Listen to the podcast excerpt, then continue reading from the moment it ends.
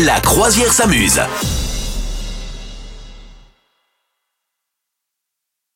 Les people. De Madame Meuf. Qu'est-ce qui se passe chez nos amis les people, Madame Meuf Oui, oui. Alors, info machine à café, info people, c'est Aya, Aya Nakamura. Que d'actualité. Ouais. Bon, Aya Nakamura, elle fait des concerts, elle sort un album. Ça, c'est une première info. Eh ben, bad buzz pour elle. Elle s'est fait cambrioler également, la pauvre Aya, à Noël, là. Et là, elle a un maître chanteur qui a récupéré eh ben, des trucs qu'il n'aurait pas dû récupérer euh, via le cambriolage, notamment des choses un petit peu dénudées. Non. Oui, donc voilà. Donc le mec est en train de tenter d'extorquer de l'argent à Aya Nakamura. Voilà. Et donc elle s'est présentée au commissariat de Shell. Elle habite à Shell, hein, comme quoi. hein, euh, même si on est vedette, on n'est pas obligé d'habiter euh, dans des trucs sympas.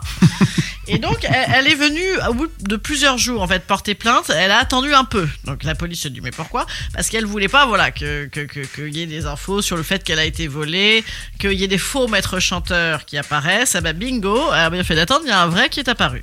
Voilà. Ok. Donc, euh, donc voilà, me- des grosses menaces. Euh, Le mec lui demande 250 000 balles, je crois.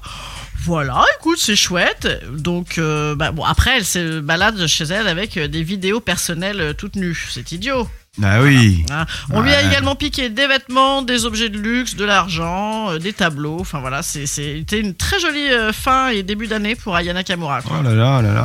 Bah Ah, c'est oui. pas cool. C'est pas cool. Bah non Bah moi j'aime beaucoup Ayana Kamura, Bah ouais, que tout ouais. le monde déteste. Est-ce que Moi moi, j'aime bien aimer les gens que tout le monde déteste, parce que c'est mon petit côté en pâte. moi, j'aime bien ce qu'elle fait et alors euh, évidemment je me suis comme euh, tout le monde amusé euh, à essayer de décortiquer les paroles que je comprenais Ouais. pas toutes évidemment et c'est marrant parce que j'écoutais la, la- une des chansons tu sais la, la- une des premières connues la Jaja avec mon père en, en voiture. Mon père, il a 75 ans et d'habitude, il comprend rien ni à l'anglais, ni à l'espagnol, ni à je sais pas quoi.